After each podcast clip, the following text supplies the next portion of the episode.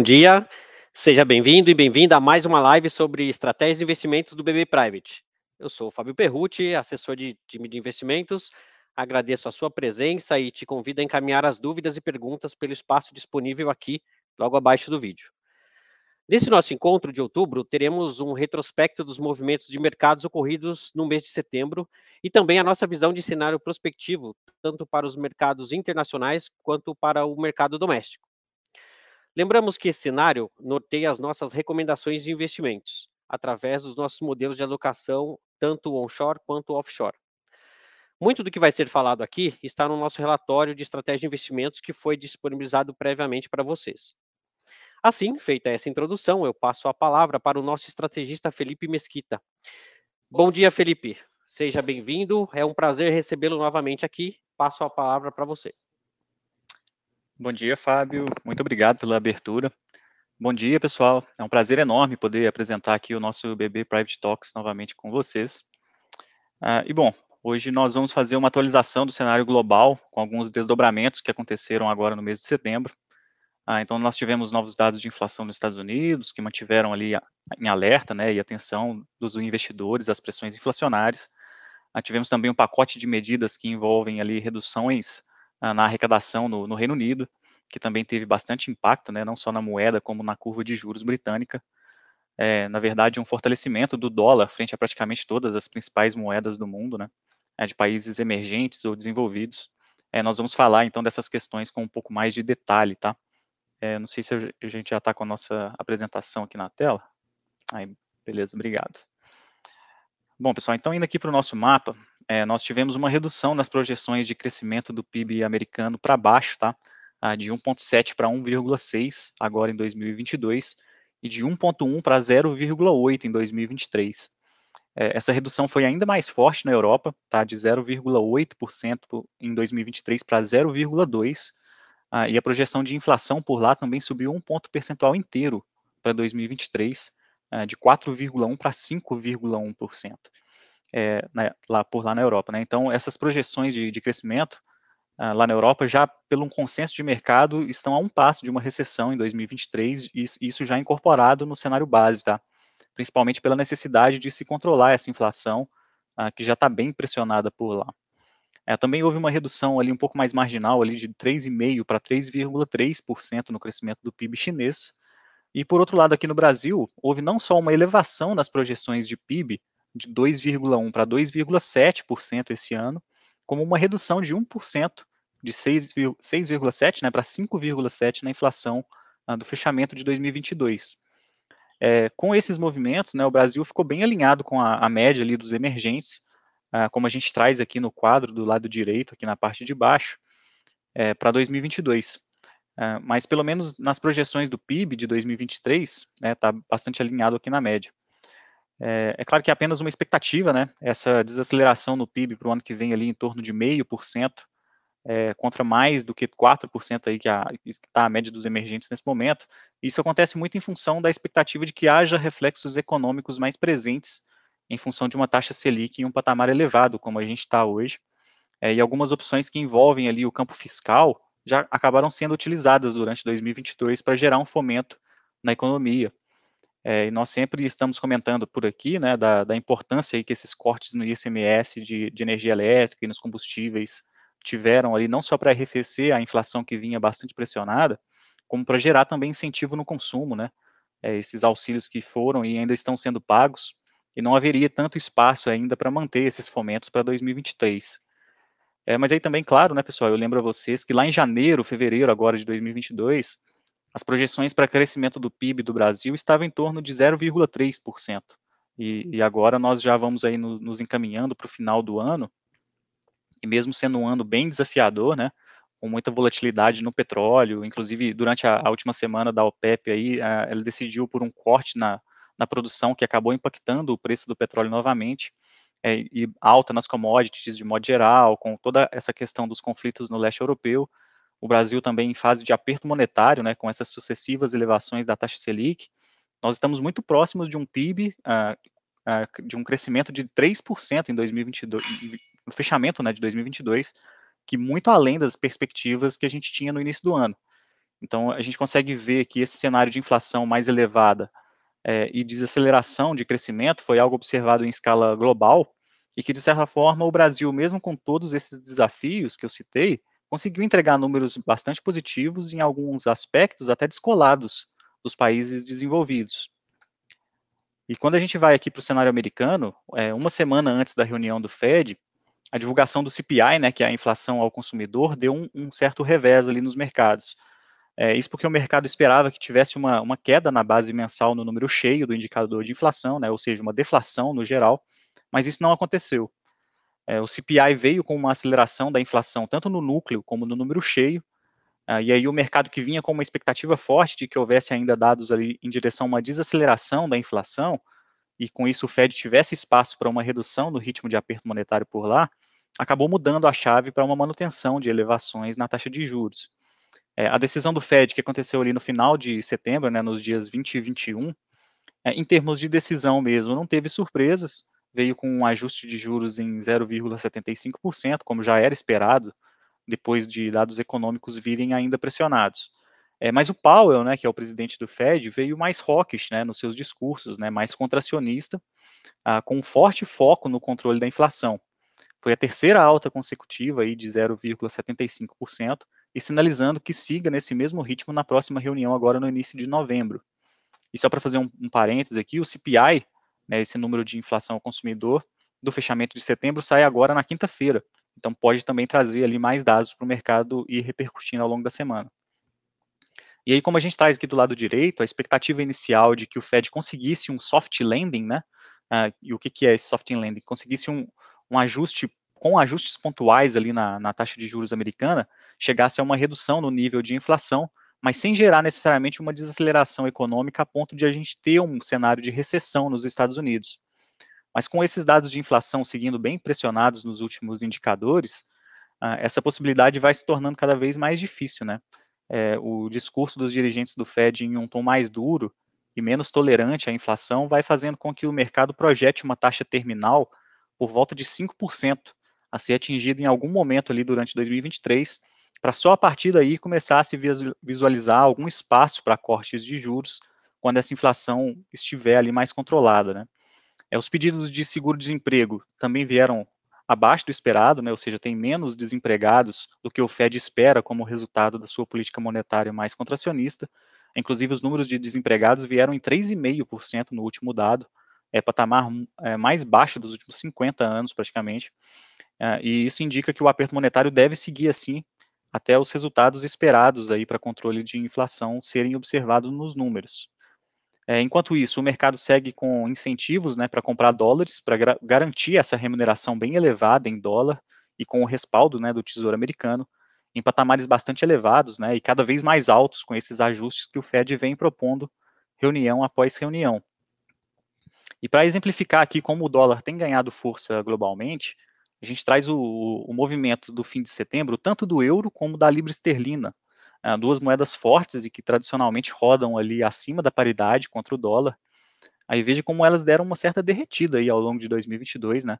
Movimento que a gente observa com mais frequência em moedas emergentes, ah, em momentos de aversão global a risco, como a gente observou ali durante a pandemia, mas também em momentos de instabilidade específica né, no, no, país emergente, como a gente observa mais recentemente agora na Turquia e na Argentina, aqui nossos vizinhos. Né? Então, assim, tanto o euro como a libra caíram bastante, o, o euro, inclusive, passou a operar abaixo da paridade contra o dólar, né? É, ou seja, um euro deixou de comprar mais do que um dólar, atingiu o menor patamar de toda a série histórica, e a Libra não chegou exatamente a perder essa paridade, mas chegou a encostar ali no 1 dólar e 3 centavos, também um patamar mais baixo para a moeda inglesa. Uh, e os fatores para isso acontecer têm alguns detalhes semelhantes entre as duas moedas, mas também com algumas diferenças que eu vou tentar comentar aqui um pouco, tá? É, começando pelo euro, a gente vem comentando bastante aqui uh, sobre a situação na União Europeia, né? Mas só fazendo um, um resumo, a zona do euro enfrenta uma inflação bem acima do patamar histórico. Deixa eu colocar aqui, eu separei um, alguns gráficos de inflação para a gente dar uma olhada. E aqui do lado esquerdo, a inflação na zona do euro completamente acima da média dos últimos anos, né? Sempre ficava ali em torno de 2% no máximo, e agora já está batendo 10%. E essa inflação vem sendo bastante puxada pela elevação nos preços de energia elétrica, que foram muito potencializados pelos conflitos no leste europeu, né, entre Rússia e Ucrânia. É, de maneira rápida, aí, eu venho sempre trazendo mais detalhes sobre esses desdobramentos dos conflitos, mas a, a Rússia in, interrompeu parte do fluxo de gás natural que era enviado para outros países da Europa como uma resposta às sanções econômicas que as nações ocidentais aplicaram à Rússia em função da invasão. É, fato é que o momento na Europa, é, ela tem pago né, esse preço por essas decisões de retaliação, é, mas o principal ponto de preocupação é o fato do inverno no hemisfério norte estar se aproximando. Eu até trouxe aqui mais alguns gráficos para exemplificar essa questão. É, até o momento, as temperaturas estavam ali bem elevadas na Europa, né, ali na transição do verão para o outono. Agora, em outubro, as, as, temperaturas ainda estão na média por volta de 15 graus Celsius, né, como a gente vê aqui no gráfico do lado esquerdo. Mas de novembro em diante, a queda das temperaturas costuma ser bem brusca, é, à medida que se aproxima do, do inverno, e aí a necessidade de consumo de energia elétrica para sistemas de calefação domésticas, né, ou mesmo para comércios e empresas, se tornam essenciais para se manter um padrão de vida dentro da normalidade, né? É, isso acaba gerando bastante, elevando, né, bastante o consumo.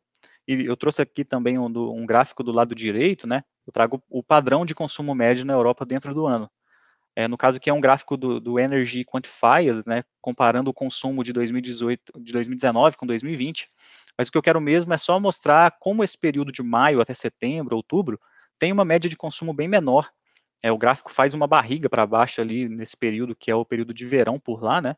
E como a partir de outubro, novembro, esse consumo atinge um patamar mais elevado, justamente por conta dessa demanda aí por sistemas de calefação elétricos, aquecedores e tal. Então, seguindo essas sanções, a gente pode ter uma combinação de menor oferta de gás natural e, consequentemente, de energia elétrica de modo geral, lá na Europa, como também uma demanda pelo consumo das famílias, aí que tem um potencial para elevar ainda mais essa inflação na Europa à medida que vão tendo mais, vai havendo mais necessidade de utilização desses sistemas de calefação, né? E aí subindo os preços de, de energia elétrica, é que não é algo que seja fácil de substituição, né? As famílias vão ter que pagar um, um preço mais elevado e, consequentemente, isso impacta o consumo geral uh, de outros produtos e serviços e acaba acelerando esse processo de recessão na Europa, que já faz parte do cenário base aí dos principais players do mercado internacional, e que de fato a Europa vai precisar passar por um período de juros altos, de desaceleração econômica, é, dados enfraquecidos, né, para conseguir domar essa inflação que está nos patamares mais elevados aí de todo o período que a gente tem disponível para análise. É, e quando a gente vai para a libra esterlina, apesar do Reino Unido não fazer mais parte da União Europeia, é, ele acaba sofrendo de tudo isso que eu comentei aqui a respeito de energia elétrica também, né, e a dependência de gás natural na sua matriz energética. Então isso também impacta por lá. É, mas, além disso, o Reino Unido acabou de passar por um processo de troca de primeiro-ministro, né? E a atual governante chegou com propostas de redução de impostos para tentar desafogar um pouco a população ah, desses efeitos inflacionários, mas que acabaria reduzindo ali o potencial de arrecadação do, do governo britânico. Deixa eu voltar, voltar aqui só para os gráficos de inflação. A do Reino Unido, que é o do lado direito, a gente observa que também o movimento de inflação por lá está bem semelhante com o da Europa, é, batendo quase 10% nessa janela mais curta, e essas propostas do governo britânico é, não vieram acompanhadas de sugestões de compensação dessa arrecadação, é, e pelo contrário, né, esses cortes de impostos seriam bancados com um aumento de endividamento do governo britânico. Ah, então o mercado acabou não recebendo essa proposta com bons olhos, né, e passou a pedir mais remuneração, é, uma remuneração cada vez mais elevada pelos títulos do governo. A libra passou por uma desvalorização bem forte, é, até que foi necessário que o Banco Central inglês é, fizesse uma intervenção e comprasse títulos de longo prazo no mercado para dar uma estabilizada nas taxas. Ah, levou o governo a recuar de algumas propostas também desse pacote de redução de impostos, é, para evitar que a moeda local se desvalorizasse ainda mais e levasse também o endividamento do país para um nível insustentável né, de rolagem. E quando a gente vai aqui para a Ásia, a gente também tem uma situação bem semelhante acontecendo lá, tanto na China como no Japão, é, também com algumas diferenças, né? É, na China, que é o que a gente tem o gráfico aqui do lado esquerdo, à medida que as projeções de crescimento uh, não vão sendo alcançadas, a moeda local vem se desvalorizando também ao longo de 2022. É, no início do ano, a meta de crescimento chinesa era de 5%, e a expectativa era ainda acima desses 5%, né? Mas como eu comentei lá naquele primeiro mapinha, é, esse crescimento já foi descartado tanto pelo mercado ah, como pelo governo chinês. Aí o mercado já vem trabalhando com um PIB ali em torno de 3,3% para 2022, e ainda se mantém uma certa expectativa de recuperação para 2023, ali mais próximo dessa meta de 5%. É, mas aí, quanto, enquanto isso, né, a moeda chinesa vai sofrendo uma desvalorização significativa e que, querendo ou não, reduz o poder de compra global da China, né, e que pode, inclusive, haver uma menor força compradora de commodities dos países emergentes, é, não só em função dessa desaceleração econômica chinesa, como por essa gradativa queda no poder de compra do yuan. É, essa desaceleração passa tanto pela política de Covid-0 que o governo chinês adotou desde o início da pandemia, ah, com lockdowns bem rígidos, inclusive em grandes metrópoles, que são responsáveis ali por uma fatia bem considerável do PIB do país, é, mas também pelo setor imobiliário, né, que já há alguns meses passou a encontrar dificuldades para rodar os seus estoques de imóveis, é, e algumas construtoras, inclusive, tendo dificuldades até de rolar suas dívidas. É, o país passou ainda por uma seca bem forte agora no meio do ano, é, afetou inclusive algumas usinas hidrelétricas, né? Então tudo isso contribuiu para essa desaceleração por lá. É, no caso do Japão, eu não vou ter aqui o gráfico, mas o iene japonês também tem se desvalorizado bastante, e por lá isso tem, eh, vem acontecendo bastante em função de uma política monetária bastante acomodatícia que o Banco Central japonês vem adotando.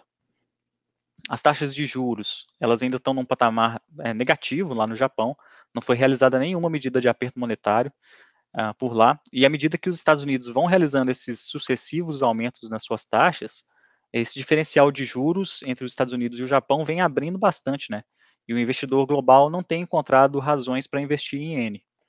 É, no caso do Japão, apesar de não ter tido alterações nos juros, né, o Banco Central acabou se vendo obrigado a fazer uma intervenção no câmbio no final do mês de setembro para evitar uma desvalorização ainda mais forte no, no, na moeda japonesa. É, o objetivo inicial do Japão era de manter essas taxas uh, mais baixas, né, para tentar gerar incentivo ao, consumo, ah, e talvez um catalisador ali para o crescimento econômico do país, mas essa estratégia não vem funcionando muito bem, apesar de, dos níveis de inflação por lá ainda estarem num patamar relativamente baixo quando a gente compara com outros países, a economia local não vem se expandindo num ritmo satisfatório.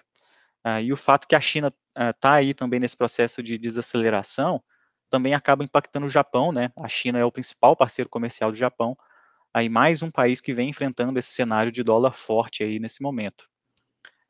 Aí, quando a gente vem olhar aqui para o Brasil, a gente tem um cenário um pouco diferente aí dos países desenvolvidos. A bolsa local sentiu uma desvalorização, sim, à medida que a nossa taxa básica de juros aqui ia sendo reajustada para cima nas reuniões do Copom. Uh, mas como o Brasil conseguiu manter um nível bem legal ali de crescimento econômico e, e com as companhias conseguindo manter também receitas em patamares bem elevados e explorando bem né, os seus mercados, é, a gente já teve uma recuperação da nossa bolsa ali entre julho e agora em outubro, ah, porque o mercado aos poucos vem virando a chave desse movimento de aperto monetário e elevação de juros para passar a projetar em que momento nós vamos ter espaço para promover cortes na, na taxa Selic. Esses cortes de juros, eles são importantes para o ciclo econômico, uh, porque uma Selic alta, né, tão alta como a gente está trabalhando agora por muito tempo, não só inibe o consumo, né, desincentiva investimentos na economia real, mas também eleva o custo da dívida do governo, né? Então, é, em breve vai ser necessário realizar alguns cortes graduais aí na Selic, claro, sempre de olho na inflação, né? Quando a gente já tiver ali sinais mais firmes de que a inflação está mais sob controle, uh, e não tanto sobre a influência da medida, dessas medidas recentes aí que geraram uma deflação de curto prazo. Né? É, e um outro detalhe bem interessante também aqui no gráfico é como o real não está batendo nas mínimas frente ao dólar, como outras moedas desenvolvidas estão né, nesse momento, como eu mostrei lá anteriormente, tanto na, na Europa como na Ásia. É, o câmbio tem se mostrado bem volátil né, no, no, nos últimos meses. Essa linha mais escura aqui do gráfico, né, o dólar, e hoje está em torno ali de R$ 5,20, está bem abaixo dos níveis de maiores pressões, ah, que chegou, por exemplo, a passar de 5,70 lá na virada de 2021 para 2022. Isso porque a economia brasileira tem conseguido atrair investimentos externos, né? A captação líquida na nossa bolsa aqui está em cerca de 15 bilhões de dólares positivo em 2022, uh, ah, mas a, as commodities também contribuindo bastante aí para esse saldo positivo aqui no mercado doméstico. O Brasil é um grande exportador para os mercados globais ali de minério, uh, commodities agrícolas, né? Soja, boi, uh, produtos que passam por momentos de elevação nos preços aí com alta demanda no mercado internacional e o Brasil em condições aí de fornecer esses produtos, é, ainda mais com uma precificação tão interessante como que está sendo trabalhada globalmente nesse momento. é, um pouco das razões aí de porque o Brasil acabou se descolando desse movimento de valorização do dólar e de bolsas mais enfraquecidas pelo mundo. E aí, pessoal, a gente traz aqui a atualização da nossa tabela de retornos, né, com o fechamento do mês de setembro. Ah, e o retorno dos fundos multimercados permaneceu ali absoluto na primeira posição, né, 13,4% no ano. É a última caixinha aqui da segunda linha da tabela da parte de baixo. Ah, e os gestores têm tido bastante agilidade à disposição para tomada de decisão nessas operações de diferencial de juros né, e taxas de câmbio entre, entre esses países e regiões, como eu comentei. Ah, então, eles têm conseguido capturar bastante retorno, retornos expressivos né, nesse momento de inflexão das economias globais. E o CDI já está aqui na segunda posição, né, com a taxa Selic nesse patamar tão elevado, acaba conseguindo entregar um retorno bem interessante e com um risco bem mais baixo do que outras classes que ficaram para trás, à medida que o carrego desse CDI vai se refletindo aqui no, nos acumulados, né? E aí eu gostaria de falar também aqui das nossas alocações táticas dos nossos modelos. Para o cenário onshore, né, aqui no, do lado esquerdo, no mercado doméstico, a gente não fez nenhuma alteração. Ah, então a gente segue aqui over ah, em fundos multimercados. Eu acabei falando um pouco aqui como os gestores têm conseguido capturar retornos bem positivos nesse momento. E a gente segue também o over tanto em crédito privado como em renda fixa longa. Essa renda fixa longa pode ser obtida tanto através do Tesouro Direto como através do crédito privado também. É, vou falar um pouco ali na sequência sobre as opções que a gente tem de alocação dentro dessas classes. E dentro de ações, pessoal, a gente optou por continuar, por enquanto, na neutralidade, tá? É, o patamar neutro já tem uma exposição relevante em ações, é, mas nós estamos com um olhar bastante positivo aí em relação à bolsa doméstica, tá? o nível de precificação está bem atrativo na bolsa e as companhias têm conseguido manter os lucros em um padrão bem elevado. Não houve uma redução significativa nas receitas e na precificação, ah, então vem se mantendo bem atrativa aí, é, pelo menos na nossa visualização aqui para os próximos meses. É, em investimentos no exterior, aqui sim a gente tem uma convicção maior de que a performance relativa dessa classe tem se descolado do potencial de retorno que a gente tem conseguido aqui no mercado doméstico. Ah, então, a gente mantém em uma exposição mais baixa aqui em investimentos no exterior, e no quadro do lado direito, a gente abre esse panorama no exterior de maneira mais detalhada.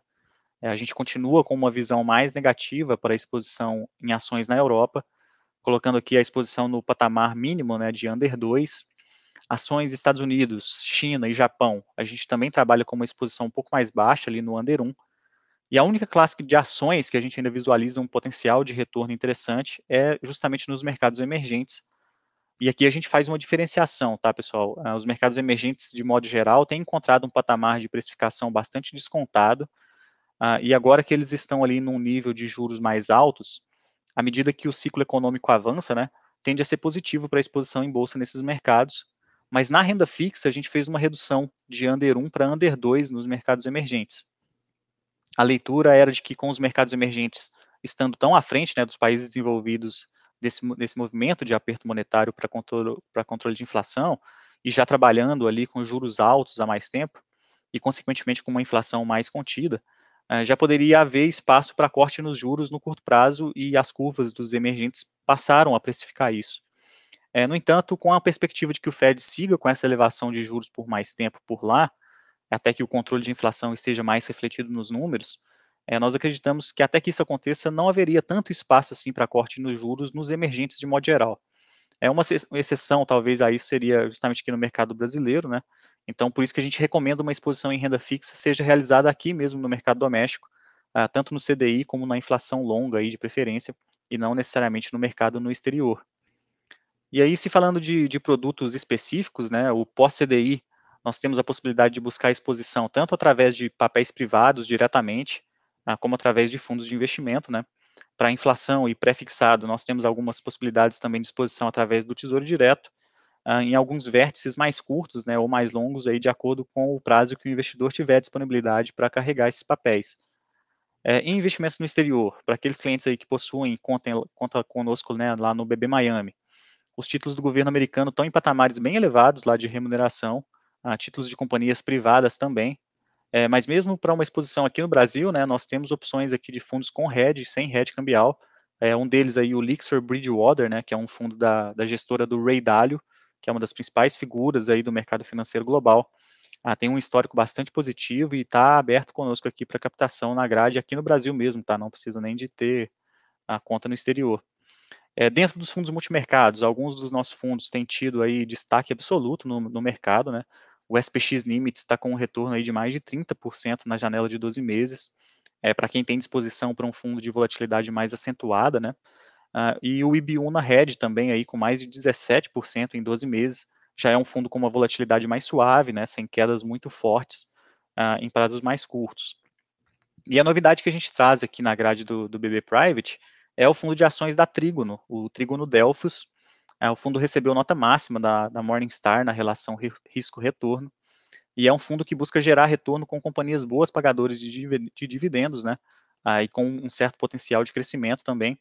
Desde o início da estratégia do fundo, em 2019, ele acumula mais de 170% de retorno, mesmo passando ali por pandemia, períodos de grande volatilidade, né. O fundo foi lançado ontem aqui conosco na grade do Private do Banco do Brasil, e já está disponível para captação.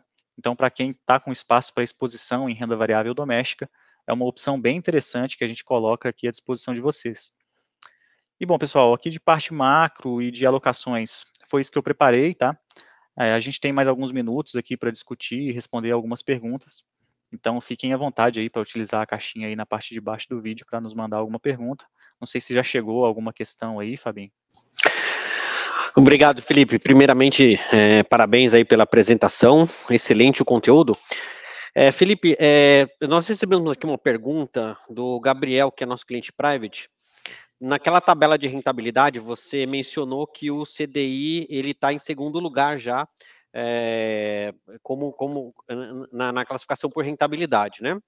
É, agora há pouco, o IBGE acabou de divulgar o IPCA de setembro, que teve mais uma deflação aí de 0,29%, acumulado nos 12 últimos meses, 7,17%. Então, a diferença entre CDI e IPCA, ela é, ficou ainda maior, né? Então, diante desse cenário, é, como você indica se expor ao CDI para capturar aí esses, esses ganhos? Bom, muito obrigado, Gabriel, pela sua pergunta. É, então, no caso do CDI, nós temos algumas maneiras de se expor a essa classe, né? É, uma delas aí para recursos que precisam uh, ser utilizados ali no dia a dia para talvez pagar contas do mês, né? É, ou um valor mais para emergências e necessidades de, de, liquidez. Uma alternativa seria algum fundo DI mesmo, com, com possibilidade de resgate em D mais zero, né, no mesmo dia. Aqui no BB a gente usa o fundo DI Cash para esses recursos que ficam parados em conta e que com a Selic no patamar tão elevado como está agora, né, acaba entregando uma rentabilidade bem interessante uh, para enquanto esses recursos não são utilizados. É, agora, para recursos que possam ser utilizados com um prazo mais longo, é, uma alternativa seria a LCA, né, que é um produto de tesouraria do próprio banco e conta com isenção de imposto de renda, uh, e acaba deixando a LCA sempre bastante interessante, né, e depois, só que ela tem essa questão de liquidez, né, ela só consegue utilizar depois de 90 dias, mas depois, passado esses 90 dias de carência, consegue ser resgatado com liquidez diária. É, e mais uma, sem dúvida, uma excelente alternativa para recursos que não vão precisar de liquidez no curto e no médio prazo, são os títulos de crédito privado, né? É, eu acabei ali não entrando muito no detalhe sobre crédito pri privado ali na, na, apresentação, mas aí só como talvez uma base mais simplificada, é, o que, que é esse crédito privado? Né? São títulos de dívida de empresas ah, que vão ao mercado para buscar recursos para aplicar dentro das suas atividades. Ah, em alguns casos, né, dependendo da finalidade desses recursos, para dessas aplicações né, dentro da empresa, existe um incentivo fiscal também de isenção de imposto de renda nesses títulos de dívida, ah, que deixam também esse retorno bem mais atrativo. Né. É, de maneira geral, aí, esses títulos vão ter isenção de imposto de renda em três finalidades né, básicas, é, que são investimentos no agronegócio, né, no caso dos CRAS, é, no setor imobiliário também, no, nos CRIs, né? E as debêntures incentivadas, que são aqueles para investimento em infra, infraestrutura, né? Aí, claro, o mercado compra esses títulos das empresas, mas por uma taxa mais alta do que o investimento no Tesouro Direto, por exemplo. Então, nesse momento, a gente consegue títulos de empresas excelentes, pagando ali acima de 90% do CDI, é, até CDI mais meio por cento, alguma coisa assim, até mais, né, dependendo do dia, é esse o mercado que varia. É, e normalmente isento de imposto de renda, né? E boa parte desses papéis, eles também pagam a juros com uma certa periodicidade, né, ou a cada seis meses, ou a cada 12 meses, na maioria dos casos, né, e, e esse pagamento é direto em conta corrente, isento de imposto de renda. É, claro, também, né, como, como eu comentei, esses, essas taxas vão variar de acordo com o dia, né, da, de acordo com a demanda de papéis, muda diariamente, mas se o objetivo é capturar esse retorno aí de um CDI mais encorpado, vale a pena trocar uma ideia com o gerente, tá, e pedir para dar uma olhada na, nas opções que estão disponíveis ali naquele dia. É, às vezes, em um caso de vencimento de LCA ou alguma disponibilidade de recursos mais esporádica, é, costuma sempre ter boas oportunidades ali para alocação de capital nesses títulos. O que, que é o, o, detalhe principal para se observar né, nesses casos? É, o crédito, no, no, caso do crédito privado, né, não existe a possibilidade de você pedir um resgate antecipado, né, como a gente faz com uma LCA, por exemplo, e a gente acaba ficando sujeito ali a, a carregar esses títulos mais até o vencimento. Mas se precisar dos recursos antes do vencimento, existe também a possibilidade de realizar uma venda desses títulos no mercado, né, mas aí depende tanto de ter outro investidor com interesse ali em comprar aquele papel específico, como também da volatilidade do preço no mercado, né, que pode reduzir talvez ali os ganhos ah, no caso de uma necessidade de vender o papel antes do vencimento. É, no caso aqui eu estou falando de papéis atrelados à CDI, né, que foi o da pergunta aí do, do Gabriel, mas a mesma lógica vale também para os papéis atrelados ao IPCA, né. Quando a gente estava lá com aquela Selic mais baixa, ali em torno de 2%, é, a gente lembra que os clientes não estavam é, muito interessados em papéis de, é, é, vinculados ao CDI, né, o pessoal estava mais interessado em papéis de IPCA, porque a inflação estava em níveis muito elevados, né? Aí agora que a gente passa por um período de deflação aí no curto prazo, naturalmente aumenta essa demanda por papéis de CDI para capturar esse CDI mais alto e com uma, uma volatilidade bem mais baixa do que os papéis de IPCA, né? É, mas o ideal, acredito que seja manter talvez ali uma carteira equilibrada mesmo, né, com exposição tanto em CDI como em IPCA, e à medida que as oportunidades forem aparecendo, de antecipar talvez ali algum ganho com um fechamento de curva e realizando esses lucros e comprando outros papéis uh, e, e, realizando ali a, a, diversificação da carteira, né? Acredito que seja por aí, Fabinho. Legal, Felipe, é, dada aí a importância da diversificação da carteira, né? Felipe, agora a gente vai sair um pouquinho aqui do cenário doméstico e vamos lá para o cenário internacional. É, o Pedro, o senhor Pedro, mandou aqui para a gente uma questão a respeito de energia, né? E indo nesse sentido, eu vou complementar a questão dele é, recentemente a OPEP mais ela anunciou aí a redução de produção de um corte né, na produção de barris de petróleo. Eu queria que você comentasse um pouquinho né, sobre quais impactos isso pode trazer para a economia, eventualmente preços de combustíveis, de energia, né, principalmente é, o que a situação lá na Europa ela pode, pode refletir também aqui no cenário nacional, aqui no cenário doméstico. Ah, legal, obrigado aí pela pergunta, Fabinho. Acabei não pegando o nome da, da pessoa que, que fez. É o Pedro, o Pedro. Pedro. Obrigado, Isso. Pedro, aí pela pergunta. É, bom, eu vou tentar, eu não tenho informações aqui na, na apresentação da OPEP+, eu che até cheguei a comentar um pouquinho lá na, no início da apresentação, mas eu fui para outro lado no raciocínio e não, e não dei andamento. Mas vou tentar comentar com um pouco, com um pouco assim, das informações que eu tenho. Tá? A OPEP+, realizou então um corte de 2 milhões né, de barris de petróleo por dia, é, é, esse, o pessoal considera muito a OPEP como um cartel, né? Ela é composta por alguns dos maiores produtores de petróleo do mundo, né? A Arábia Saudita, a Irã, Iraque, Venezuela, a, e alguns países ali do Oriente Médio, da África também. Aí, e juntos, se eu não me engano, eles são responsáveis por cerca de 40% ali da produção de petróleo do mundo. Né? Só para você ter uma ideia, aí, o corte que eles realizaram foi de 2 milhões de barris de petróleo por, por dia. A produção do Brasil inteiro é cerca de 3 milhões de barris de petróleo por dia. Então é como se uma mudança de política, né, uma, uma canetada deles ali, eles cortassem ali cerca de 70%, talvez ali da produção do Brasil, da oferta mundial de petróleo de um dia para o outro. É, como o mercado de petróleo não é um mercado que conta aí com muitos incentivos para continuar se expandindo, né, é, novos investimentos e tal, em função de todas essas questões ligadas a políticas ambientais, né, e, e os países grad, grad, gradativamente tentando migrar para formas de energias mais limpas, é, por exemplo, aí, veículos elétricos que já estão bastante em alta, energia solar, eólica, enfim, é, é uma indústria que exige investimentos bem elevados né, para conseguir operar. É muito difícil que o mundo consiga compensar esse corte de, na, nessa magnitude com alguma elevação na produção no curto prazo.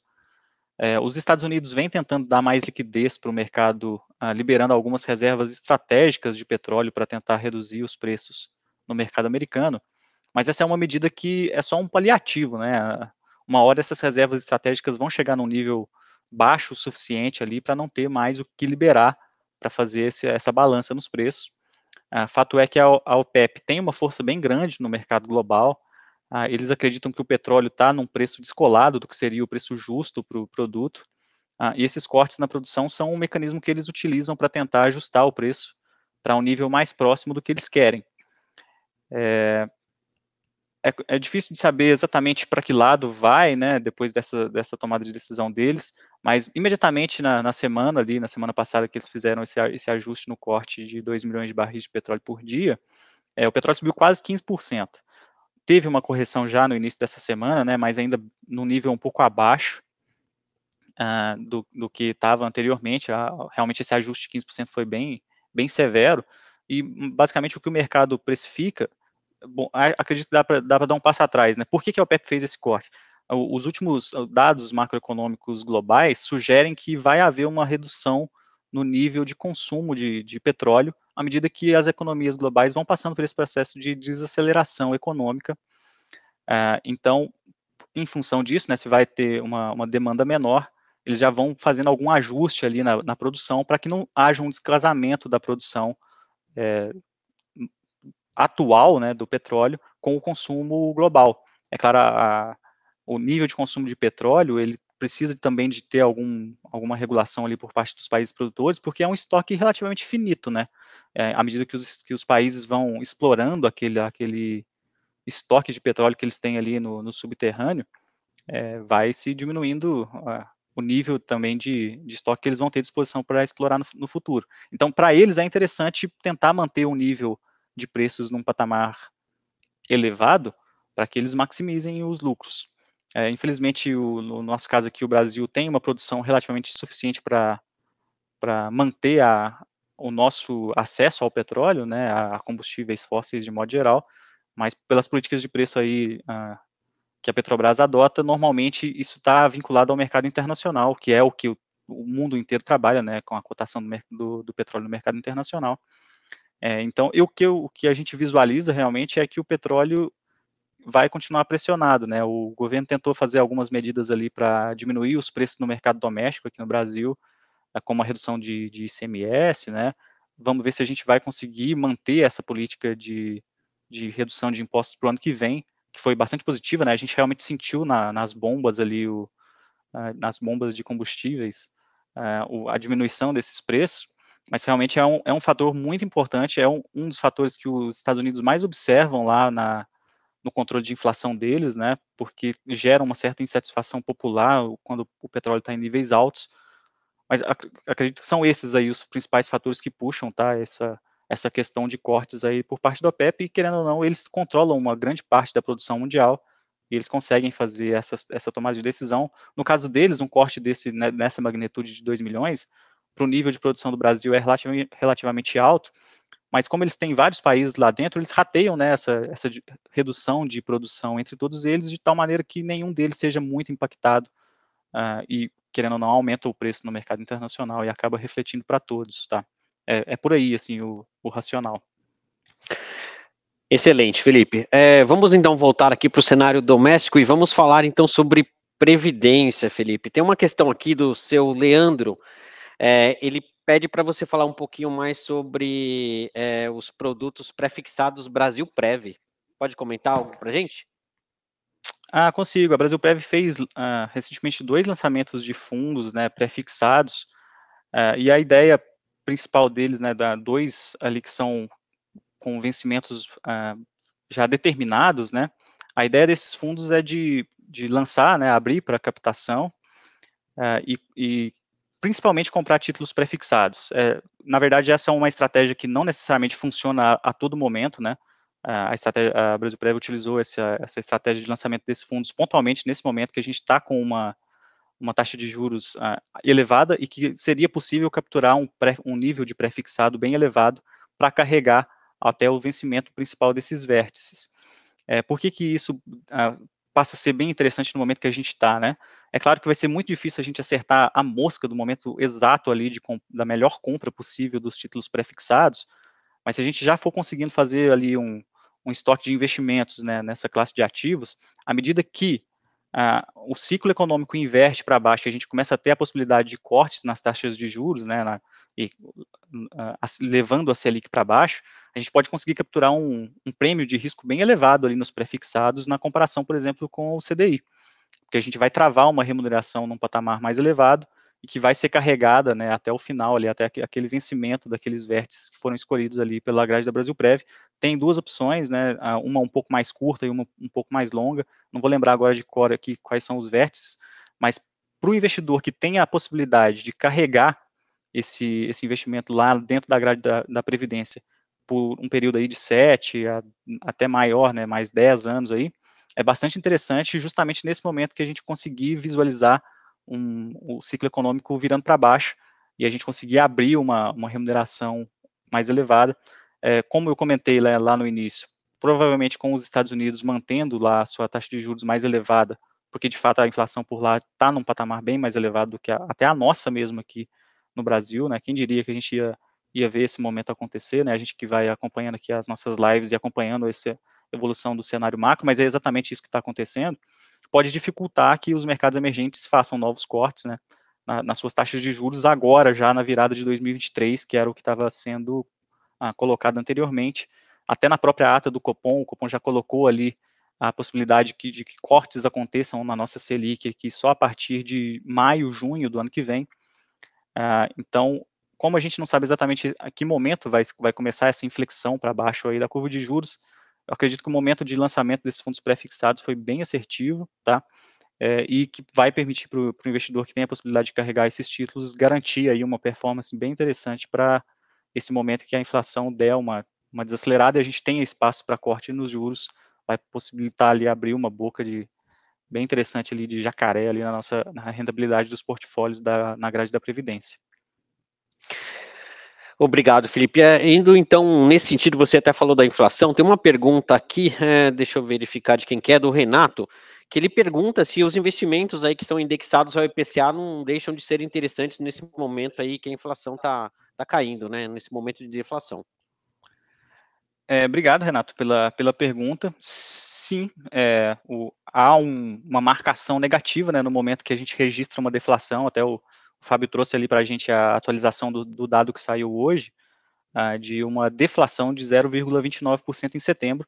E isso impacta, sim, a, a rentabilidade dos títulos de inflação. É, no caso, a gente normalmente separa né, no, no mercado os títulos que são de inflação da ponta curta e da ponta longa.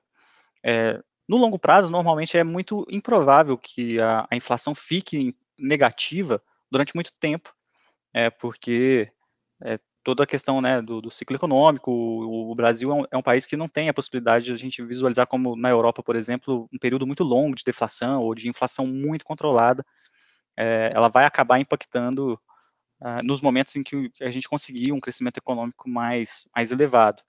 Mas no curto prazo, realmente está sujeito a, a, movimentos assim. Principalmente, a gente teve um movimento ali de, inflação, de aceleração da inflação muito forte uh, de 2020, 2021, na retomada ali do crescimento depois do, da pandemia, né? Claro, não, a gente ainda está durante ainda com algumas restrições de pandemia, mas uh, no, no, no, aspecto que eu quero colocar é o seguinte: para títulos curtos, uh, ou seja, curto prazo, uh, talvez aí menos do que cinco anos de vencimento, essa deflação de curto prazo ela impacta bastante na rentabilidade, não só ali na marcação diária, mas fatalmente lá no vencimento do título daqui 4, 5 anos, que seria o, o vértice escolhido ali no curto prazo, vai acabar tendo um certo impacto no, na rentabilidade desses títulos.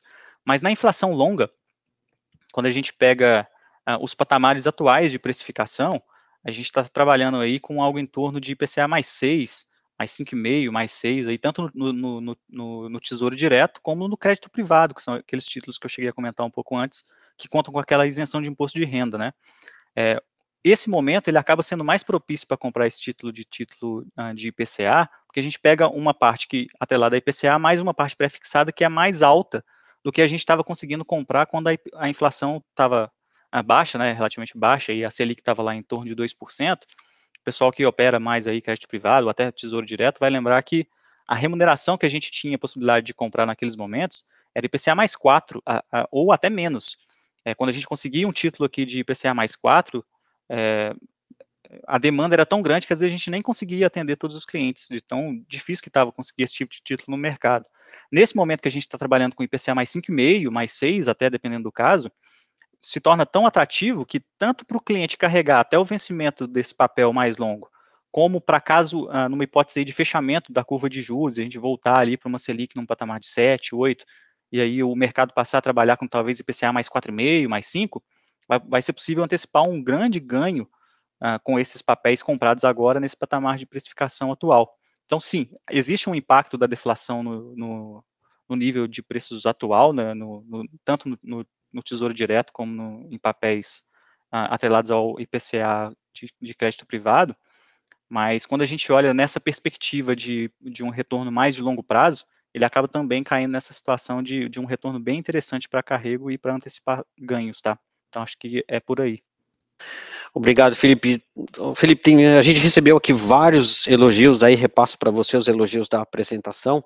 É, tem uma pergunta aqui também da Cássia, é, perguntando sobre o BB Multigestor Macro Private, se você poderia comentar um pouco sobre quais são os principais fundos em que esse fundo investe. Obrigado, Cássia, pela, pela pergunta. É, a gente tem um material Palavra do Gestor, ah, que é um material que a gente divulga aí para toda a nossa rede e é inclusive é, repassado para clientes também, tá?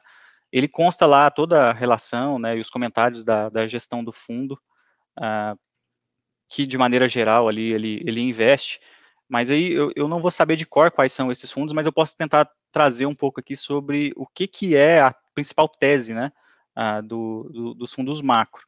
É, dentro dos, dos, fundos multimercado, né, que são aquela classe lá que a gente colocou que está bem lá no topo da nossa, da nossa lista ali de, de, rentabilidade, existem vários fundos que operam mercados muito diferentes, né, alguns gestores só operam a cenário de, de juros, outros só moedas emergentes contra desenvolvidas, é, são várias teses que são exploradas. No caso do multigestor macro, ele vai dar a preferência ali para comprar fundos de gestores que têm especial, é, especialidade em operar cenários macroeconômicos mesmo, tá? Então, eu, o, o, tipo de operação que esses gestores fazem é pegar ali a primeira parte da minha, da minha apresentação hoje ali, aqueles 20 minutos que eu falei de, uh, de cenário no exterior, de como as taxas de juros estão descoladas de inflação ali, Estados Unidos, Europa, é, na Ásia, e realizar movimentos de compra e vendas de ativos em cima desse panorama, tá? Alguns gestores têm muita expertise nesse mercado, inclusive alguns dos que a gente tem aqui disponíveis uh, na nossa grade do, do BB Private, e o multigestor ele compra cotas desses fundos de acordo com aí, claro, são estudos que são realizados lá pela equipe de gestão, de acordo com volatilidade alvo de cada fundo, é, o risco-retorno de cada um deles, e eles tentam maximizar esse, esse essa relação risco-retorno de toda a grade que, do, dos fundos que, que estão ali dentro. Uh, e normalmente eles têm tido bastante sucesso, tá? Tem sido um dos principais fundos aqui da nossa grade.